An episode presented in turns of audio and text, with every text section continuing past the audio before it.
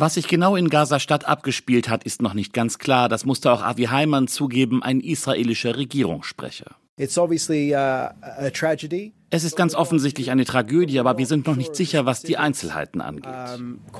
Sicher ist nur, dass viele Menschen getötet und verletzt wurden. Das von der Hamas kontrollierte Gesundheitsministerium im Gazastreifen spricht inzwischen von mindestens 104 Toten und 760 Verletzten.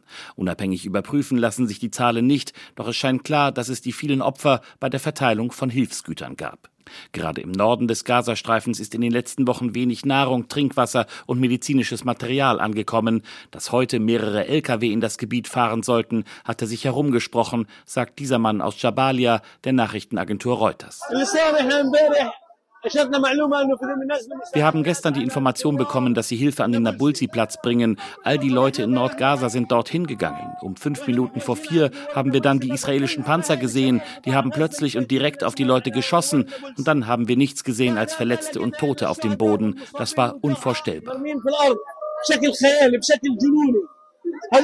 Auch davon gibt es Augenzeugenberichte. Menschen auf der Suche nach Nahrung seien israelischen Panzern zu nahe gekommen. Soldaten hätten das Feuer eröffnet. Auf Videoaufnahmen sieht man Verletzte mit Beinschusswunden. Ob und wie viele Menschen dabei getötet wurden, ist unklar.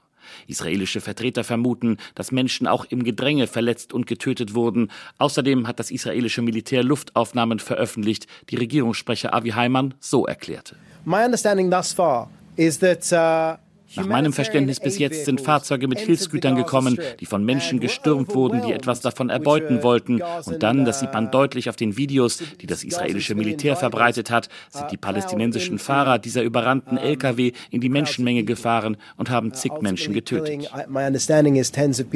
Der Vorfall macht vor allem deutlich, wie schlecht im Gazastreifen zurzeit die Verteilung von Hilfsgütern gelingt und dass die Menschen dort offenbar immer verzweifelter werden.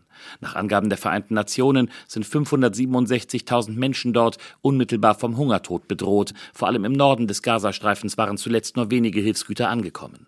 Es gibt zahlreiche Aufnahmen von der chaotischen Verteilung und Berichte von bewaffneten Banden, die die Hilfsgüter unter ihre Kontrolle zu bringen versuchen. Weil die Verteilung gefährlich ist, waren in den letzten Tagen immer wieder Nahrungsmittel aus der Luft abgeworfen worden, doch auch das dürfte die Verteilungsprobleme nicht lösen.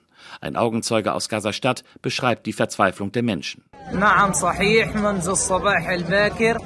Seit dem frühen Morgen kommen Leichen zum Al-Shifa-Krankenhaus, nachdem sie auf der Suche nach Essen waren. Sie sind zum Kreisverkehr auf der Suche nach Nahrung. Und jetzt siehst du, wie Menschen ankommen, die getötet oder verletzt wurden. Das heißt, sie zahlen mit ihrem Leben, um etwas zu essen zu bekommen. Bis jetzt gibt es offenbar keinen Plan, wie die Verteilung von Hilfsgütern im Gazastreifen besser gesichert werden könnte. Derweil verschärft sich dort die humanitäre Krise.